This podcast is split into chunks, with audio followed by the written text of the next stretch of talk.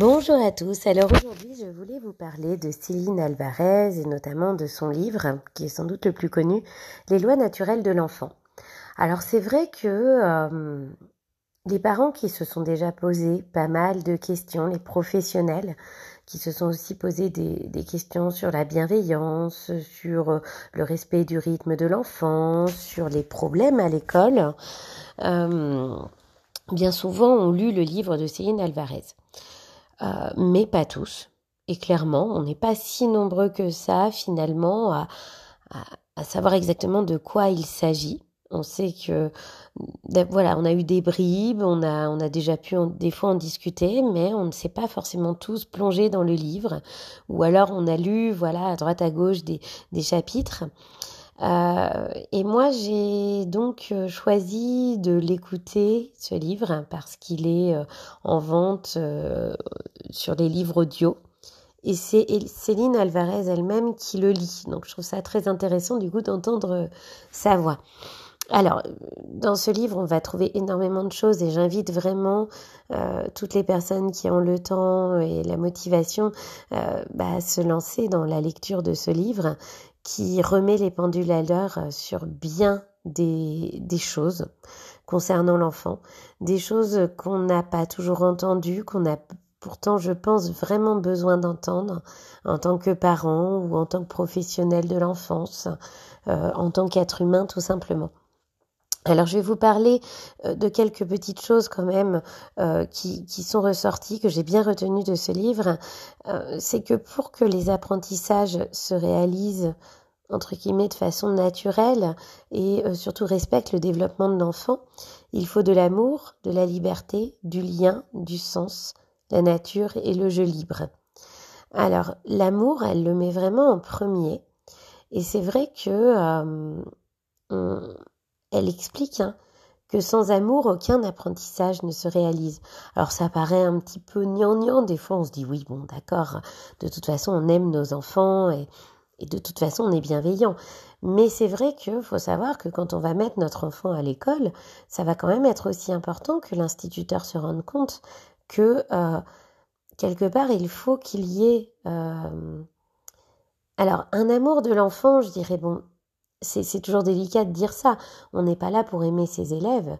Par contre, euh, aimer transmettre, euh, aimer euh, les, matériaux, le matériel qu'on va utiliser, aimer la pédagogie qu'on va utiliser, aimer les, domaines qu'on va enseigner, ça c'est vraiment très important.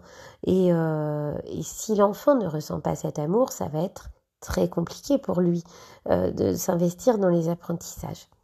Donc je pense que voilà, il faut retenir euh, déjà en premier lieu l'amour, la liberté.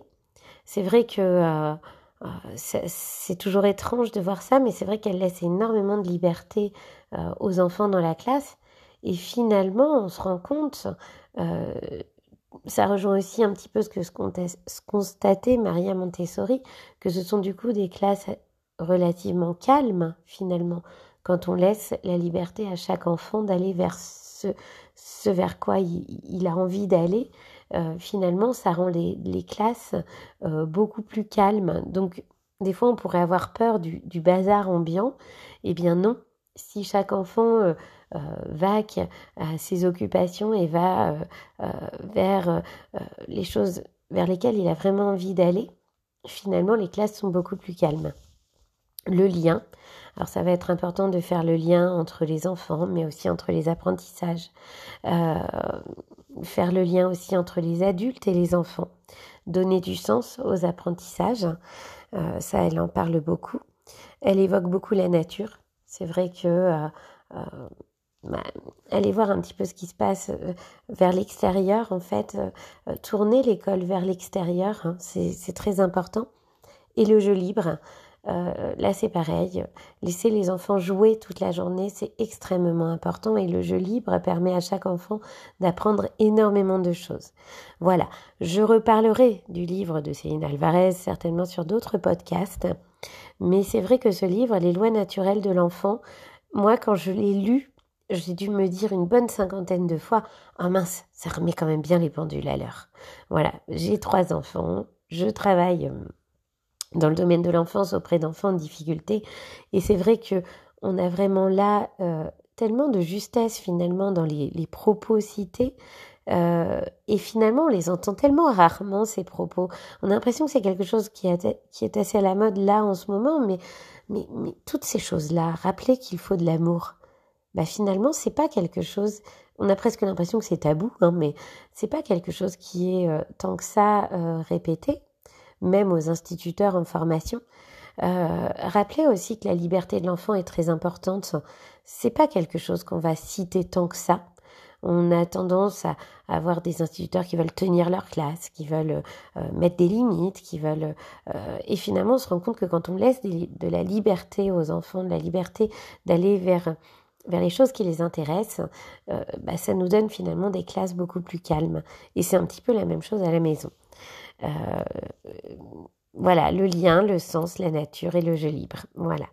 Donc, euh, je parlerai hein, de, de ce livre prochainement dans d'autres podcasts. Au revoir.